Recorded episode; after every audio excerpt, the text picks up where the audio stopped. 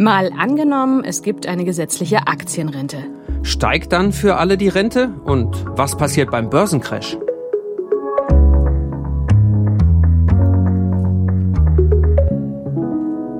Ich bin Christine Becker. Und ich heiße Justus Kliss und wir beide arbeiten im ARD Hauptstadtstudio hier in Berlin. Und wie immer schauen wir in diesem Podcast auf eine politische Idee und spielen die durch. Heute die Aktienrente.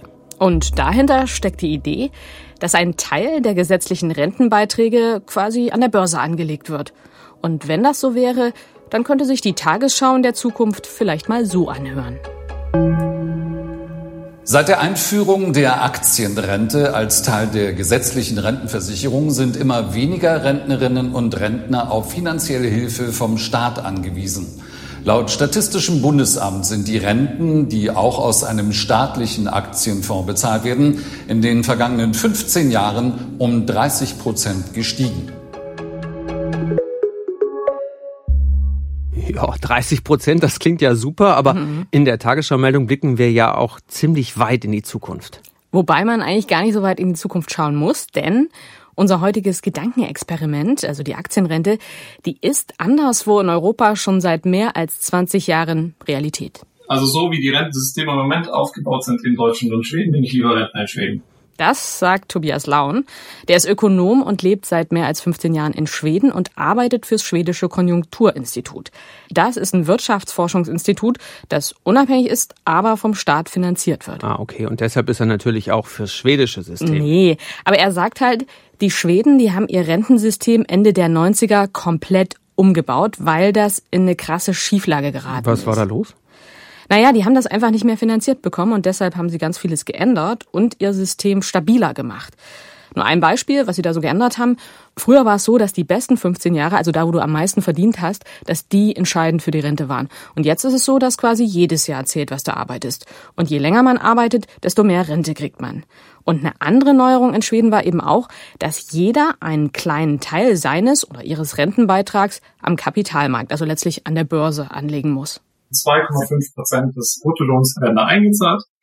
Und da kann jeder selbst im Internet gucken, wo er dieses Geld anlegen möchte. Und als das System eingeführt wurde, da gab es sehr, sehr, sehr viele Möglichkeiten, das Geld zu investieren. Und das hat sich dann gezeigt, das war zu viel für die meisten Menschen, die konnten das nicht überschauen. Es gab schlechte Anlagemöglichkeiten. Aber das hat sich inzwischen verändert. Jetzt sind es eben wesentlich weniger. Und vor allem kann man sehr leicht, wenn man da reingeht, sie sortieren nach der Gebühr oder nach, ob sie langfristig nachhaltig sind oder wie der CO2-Ausstoß aussieht. Sowas kann man da leicht machen. Aber wenn man keinen aktiven Beschluss fasst, dann wird es in diesem staatlichen Fonds angelegt. Also das Geld entwickelt sich auch, wenn man aktiv eine Wahl trifft.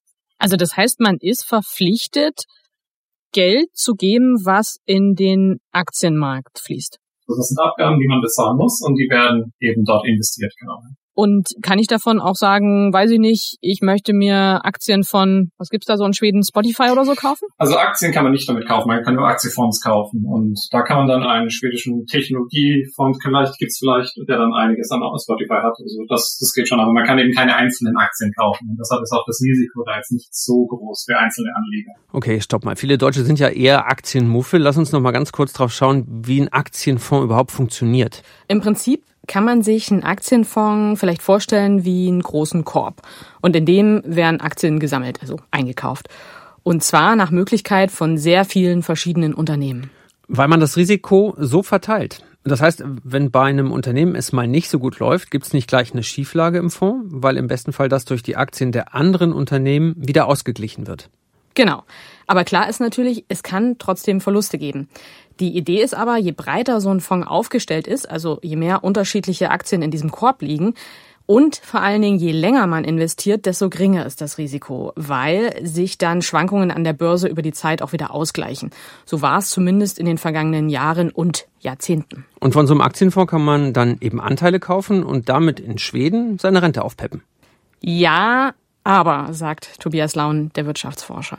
Es ist sehr unwahrscheinlich, dass man sein Geld verliert, aber es ist genauso eben sehr unwahrscheinlich, dass man enorme Gewinne damit macht. Diese Aktienrente ist nur ein kleiner Teil der staatlichen Rente, von daher kann man damit jetzt nicht groß was bewirken. Also das heißt, die bringt gar nicht so viel, diese Aktienrente? Sie erhöht ja die Rente natürlich. Also das ist ja gut für alle. Das ist eine höhere Rente, vor allem weil eben der Aktienmarkt sich sehr gut entwickelt hat. Seit das System eingeführt wurde, hat es schon geholfen, die Renten etwas zu erhöhen. aber man wird jetzt, glaube ich, nicht reich. Das, ähm, dafür ist es einfach zu wenig Geld. Verstehe. Aber kommen wir nochmal zu den Risiken ähm, oder Problemen. Was kann denn schiefgehen, mhm. gerade mit diesen 2,5 Prozent? Also ich glaube, schiefgehen kann, konnte früher auf jeden Fall, dass es sehr viele Fonds gab, die eben nicht wirklich gut waren, die sehr hohe Gebühren hatten und dann schlecht liefen und hohe Gebühren hatten und dann verliert man natürlich sein Geld. Also und das war natürlich am Anfang schwer für Leute zu verstehen. Da war es ein bisschen so wie Aktienhandel eben. Was glaubt man, was gut funktioniert und investiert dann in irgendwelche verschiedene Branchen. Und natürlich, wenn so viel Geld da ist, da gibt's auch Betrüger und da gab es eben auch zwei Fälle, wo eben Firmen Geld veruntreut haben. Aber ich glaube, jetzt würde es nicht mehr passieren, weil jetzt eben haben sie den Zugang deutlich schwieriger gemacht. Also es wird besser reguliert jetzt. Genau, am Anfang war es überhaupt nicht reguliert eigentlich. Da konnte jeder, der einen Aktienfonds hat, sich eintragen. Und jetzt ist es eben deutlich schwieriger geworden. Aber wenn ich da mein Geld verloren habe als Rentenanwärterin, sage ich mal, hm. ist das dann einfach weg? Also gerade was diese 2,5 also Prozent äh, ja. angeht, oder springt dann der Staat ein? Also in diesen zwei Betrugsfällen, die ich gerade genannt habe, da ist, springt der Staat dann ein. Aber das war ja was Besonderes. Da haben sich wirklich Leute das, das Geld veruntreut. Aber sagen wir, wenn man jetzt irgendwie schafft, einen Fonds zu finden, der alles Geld vernichtet, was also nicht passiert ist, also jetzt in den letzten 20 Jahren, dann ist das Problem des Einzelnen, ja. Da springt der Staat dann nicht ein. Also ein klassischer Fall von PP persönlichem Pech. Äh, aber also mit, mit ganz viel Pech kann es wirklich sein, dass mein Geld am Ende weg ist? Naja, das ist theoretisch möglich, weil es geht ja um Aktienmarkt und so, ne? Aber man muss sich auch nochmal klar machen, es geht ja nur um einen wirklich kleinen Teil der Rente. Und für die meisten der Schweden in den letzten Jahren war eher so die Frage, habe ich jetzt drei Prozent oder zehn Prozent Rendite gemacht? Also das heißt, wir beide, nehmen uns jetzt mal als Beispiel, verdienen gleich viel, arbeiten gleich lange, zahlen die gleichen Rentenbeiträge ein und kriegen eventuell doch eine unterschiedliche Rente raus, weil du in einen anderen Fonds investiert hast als ich? Ja, also wenn es bei mir am Aktienmarkt besser gelaufen ist als bei dir, dann habe ich am Ende so ein bisschen mehr Rente. Ist aber irgendwie ein bisschen ungerecht, oder? Ja, wie das halt bei jeder Geldanlage so am Kapitalmarkt ist. Ne? Sorgt die Aktienrente denn wenigstens dafür, dass man auch früher in Rente gehen kann? Nee, weil da ist dieser Anteil, diese 2,5 Prozent, das ist einfach viel zu wenig. Und in Schweden muss man wissen, haben die sowieso inzwischen ein flexibles Rentenalter. Da gilt, du kannst im Prinzip in Rente gehen, wann du willst. Also vor allen Dingen auch nach oben offen, sag ich mal. Und je später du in Rente gehst, desto höher ist deine Rente, weil eben jedes Jahr noch mit einzahlt. Und die große Frage, die sich dann stellt, und die habe ich auch dem Wirtschaftsexperten Tobias Laun gestellt, ist natürlich, jetzt mal abgesehen von mir selbst, wie ist es denn insgesamt? Sind die Renten in Schweden insgesamt höher als früher? Es ist unheimlich schwer zu messen, da eben das komplette System geändert wurde. Und die Leute haben ja mehr gearbeitet. Also die Leute, die jetzt in Rente gehen, haben ja mehr gearbeitet als die Leute früher, also vor allem Frauen und so.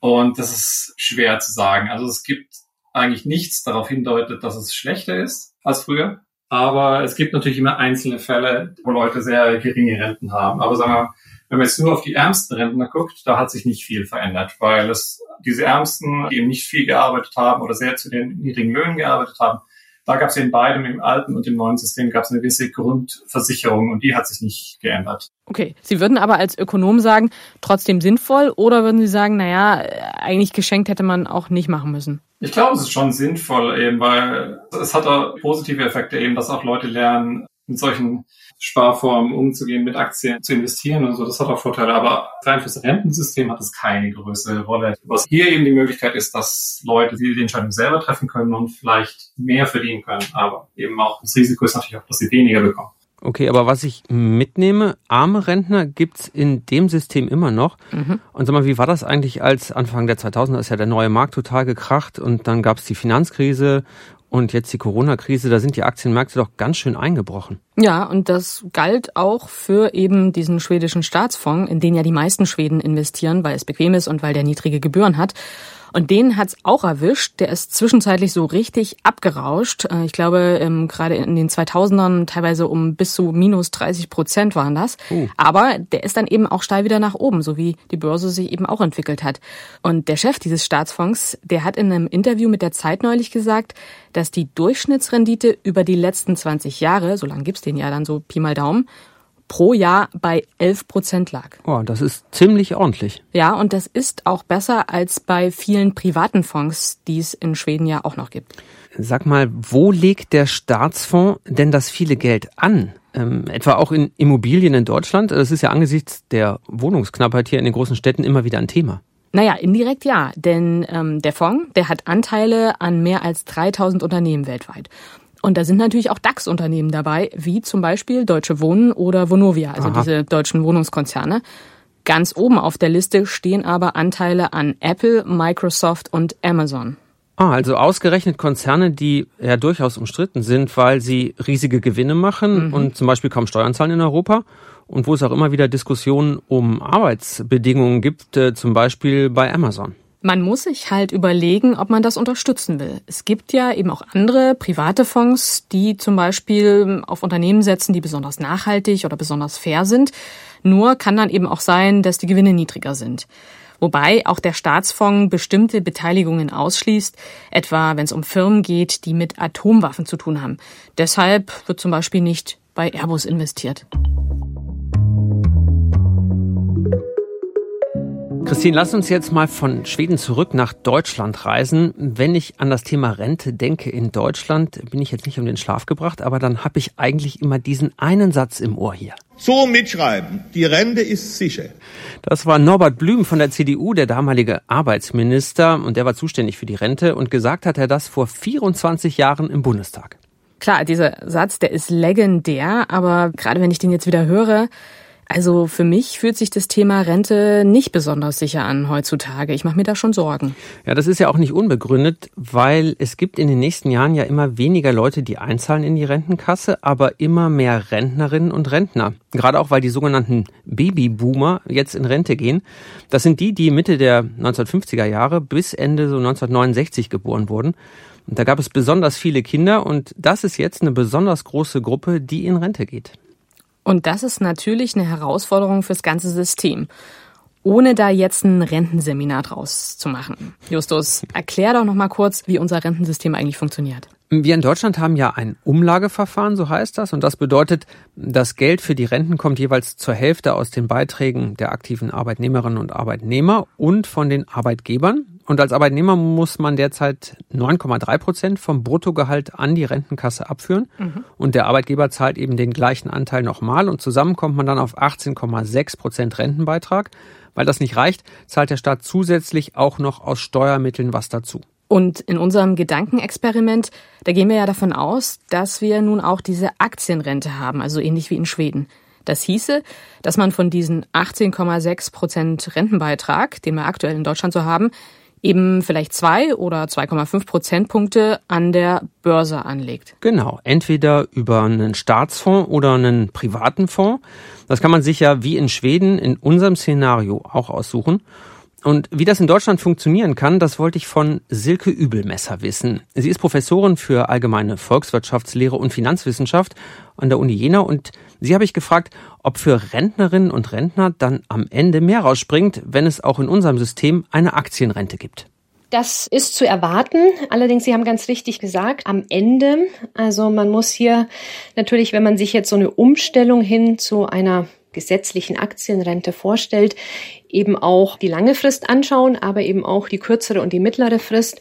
Und man muss sich eben bewusst sein, dass dieses Umstellen einige ja, Jahre und Jahrzehnte dauert, also dass die jetzt ähm, sich in Rente befindenden Personen oder die rentennahen Personen da weniger davon haben, dass aber durchaus die Jüngeren, die vielleicht dann erst in 40 Jahren in Rente gehen, da das ist zumindest jetzt die Erwartung, mit höheren Renditen rechnen können. Was passiert denn mit der Aktienrente, wenn der Börsenkurs im Laufe der Jahre ein, zweimal richtig in den Keller geht oder es eine erneute Finanzkrise geben könnte? Wie würde sich das denn auswirken? Da kommt es natürlich darauf an, wie die Aktienrente genau konstruiert ist.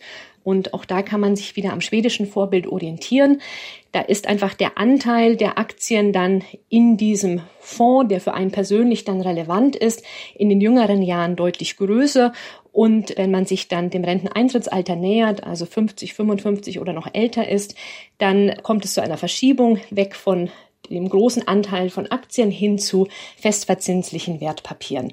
Und ähm, das hilft eben zu vermeiden, dass man von einem Crash getroffen wird, eben kurz vor Renteneintritt oder vielleicht sogar, wenn man sich in Rente befindet. Wie lange würde so eine Umstellung, wir gehen ja jetzt davon aus in unserem Gedankenexperiment, dass es die Aktienrente schon gibt, wie lange hat das gedauert, bis wir diesen Punkt erreicht haben, dass wir umgestellt sind? Ja, also diese Umstellungsphase ist eben eine sehr, sehr wichtige, eine sehr wesentliche. Und es gibt ja zu den schon etwas konkretisierteren Vorschlägen auch Berechnungen.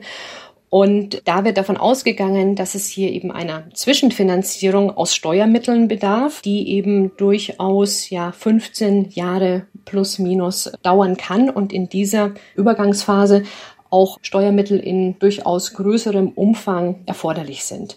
Da ist es aber wichtig, dass sich jeder Einzelne klar macht, der Staat ist natürlich kein abstraktes Gebilde und Steuerzahler sind auch nicht immer nur die anderen, sondern dass das natürlich für die aller, allermeisten zu zusätzlichen Belastungen führen würde über ja, die erforderlichen Steuerzahlungen. Also diese 15 Jahre, vielleicht auch 20 Jahre, die müsste man durchstehen. Und danach würde sich die Situation für den Staat, für die Steuerzahler verbessern, aber eben auch für die Mitglieder der gesetzlichen Rentenversicherung. Das heißt aber auch, die Jüngeren könnten von sowas durchaus gut profitieren. Die etwas Älteren würden natürlich davon nur in geringerem Umfang profitieren. Es dauert also, bis man da den Effekt spürt, kann mhm. man vielleicht zusammenfassen. Und man darf natürlich auch nicht vergessen, weil Schweden immer wieder genannt wird, die haben natürlich nicht nur die Aktienrente eingeführt, sondern ja das ganze System umgebaut. Ja, und die Frage ist natürlich auch, wie würde denn so ein großer Staatsfonds in Deutschland funktionieren? Man würde sicherlich so einen, vor allem wenn es dann noch ein Staatsfonds ist, äh, mit einem gewissen Aufsichtsgremium äh, versehen, um hier gewisse Missbräuche zu verhindern. Und außerdem ist ganz wichtig, dass es natürlich völlig ausgeschlossen ist, dass die Politik hier irgendwie Zugriff hat. Ja, auch nicht in irgendeiner Notlage, wie auch immer die definiert sein könnte, des Staates, sondern dieser Fonds muss extra sein und es darf hier keinen Zugriff der Politik geben und es darf eben aber auch keine Beeinflussung durch die Politik geben, weil ich glaube, dann würde die Glaubwürdigkeit und das Vertrauen sehr schnell verspielt sein. Das sagt Silke Übelmesser, die Finanzprofessorin. Also die Umstellung wäre teuer, aber machbar aus ihrer Sicht. Mhm. Und am Ende ist es ja eher gut für Rentnerinnen und Rentner, wenn der Aktienmarkt sich gut entwickelt. Das ist aber ja genau der Punkt, wo auch der Sozialverband VDK das Ganze eher kritisch sieht, weil kann ja eben auch schiefgehen am Aktienmarkt. Ich habe ausführlich mit denen telefoniert und die sagen, wenn man eh schon eine geringe Rente hat, da zählt eben am Ende jeder Euro. Und der VDK sagt auch, im Prinzip ist es aber egal, wie es jetzt für den Einzelnen läuft, denn wenn wir so eine Aktienrente haben, dann fehlt einfach insgesamt Geld in der Rentenkasse. Also die meinen, weil die zwei oder 2,5 Prozent dann nicht ins Gesamtsystem fließen, sondern jeder die einzeln anlegt. Genau. Und wenn man das mal hochrechnet, dann sind das so um die 20 bis 30 Milliarden Euro pro Jahr. Da geht es nicht nur um die Altersrenten, sondern auch um Hinterbliebenenrenten, Erwerbsminderungsrenten, aber auch um Reha-Maßnahmen. Die werden nämlich auch aus der gesetzlichen Rentenversicherung bezahlt. Okay, aber das, das Geld, das fehlt, müsste dann aus Steuermitteln bezahlt werden, hat ja auch Silke Übelmesser so gesagt. Und der VDK hat da eben Zweifel, dass das sinnvoll ist. Er sagt auch, die Rendite, die unser aktuelles Rentensystem derzeit abwirft, die ist eigentlich gar nicht so schlecht, nämlich um die drei Prozent. So hat es das DIW, das ist das Deutsche Institut für Wirtschaftsforschung, neulich in einer aufwendigen Studie ausgerechnet. Aber es sagen ja wirklich alle Rentenexpertinnen und Experten, die wir für den Podcast gesprochen haben, es wird nicht ohne Reform gehen und das System muss sich ändern, muss angepasst werden wegen des demografischen Wandels. Klar, auch der VDK sagt, wir brauchen Reformen. Nur will der eben keine Aktienrente, sondern der sagt, alle sollen einzahlen in die gesetzliche Rentenkasse, also auch Selbstständige und Beamte. Die müssen das in Deutschland derzeit nämlich nicht. Und aus Sicht des VDK sind die Löhne zu niedrig. Also der VDK fordert zum Beispiel einen höheren Mindestlohn und wer mehr verdient, der kann natürlich auch mehr einzahlen und es gibt bessere Renten.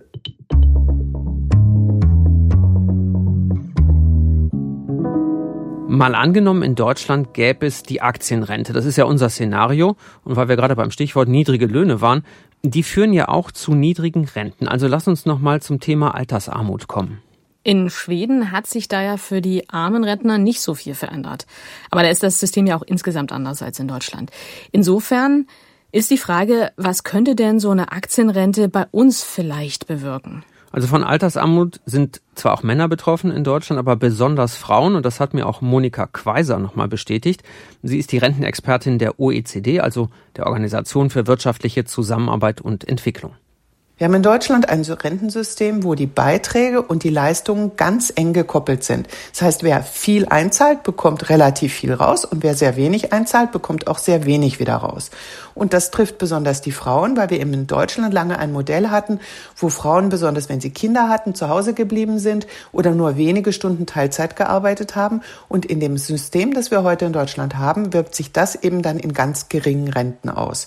Wenn Sie jetzt eine Aktienrente einführen, wird es insofern nicht weiterhelfen, denn auch bei der Aktienrente muss man ganz viel einzahlen über lange Zeiten hinweg, um überhaupt was davon zu bekommen. Wenn Sie heute und morgen 2,5 Prozent in die Aktien einzahlen, dann gibt es übermorgen nicht eine große Rente, sondern Sie müssen das über 10, 20, 30, 40 Jahre machen. Das heißt über die ganze Karriere. Insofern würde die Aktienrente Frauen nicht mehr oder weniger helfen als das derzeitige System. Was würde denen denn mehr helfen? Zunächst mal würde Frauen am allermeisten helfen, wenn sie mehr am Arbeitsmarkt teilnehmen würden und wenn sie nicht nur Teilzeit ein paar Stunden arbeiten würden, sondern mehr Stunden arbeiten würden.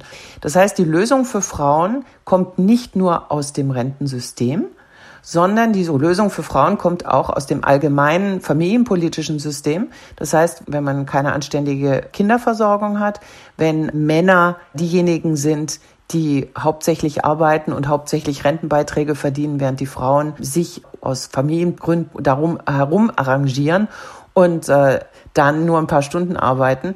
So lange wird es nicht funktionieren. Das heißt, wir brauchen wirklich einen nachhaltigen Wandel, sowohl in der, in der staatlichen Politik für die Familien, aber auch in den Familien selber. Wir brauchen mehr Partnerschaftlichkeit in Beruf und in Familie, damit Frauen die gleichen Chancen auf dem Arbeitsmarkt haben wie Männer und damit auch die gleichen Chancen haben, sich Rentenansprüche zu erwerben wie die Männer. Heißt also, was Altersarmut angeht, die Aktienrente allein hilft da eigentlich nichts. Mhm. Wir haben jetzt ja echt viel über Vor- und Nachteile gehört. Lass uns nochmal zusammentragen. Wenn wir die Aktienrente hätten, was könnte passieren?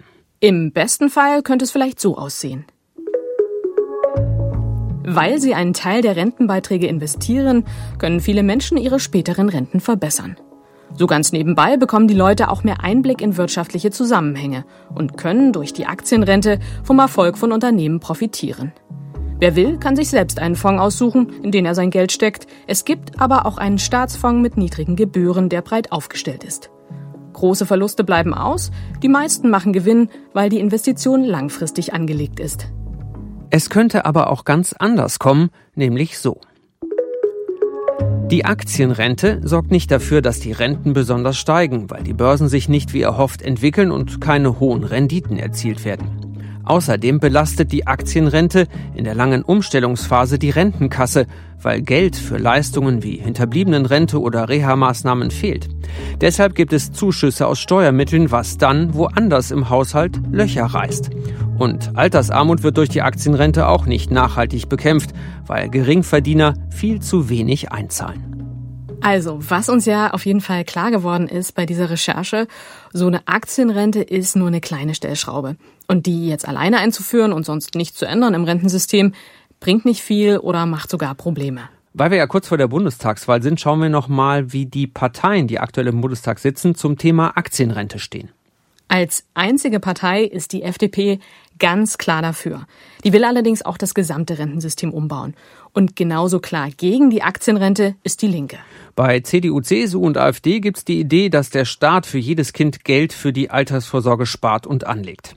Bündnis 90 Die Grünen und SPD wollen keine gesetzliche Aktienrente, aber so ein freiwilliges Modell könnten sie sich vorstellen. Also ein Blick in die Wahlprogramme lohnt sich auf jeden Fall, auch wenn ihr noch mehr über die Rentenpläne der verschiedenen Parteien wissen wollt.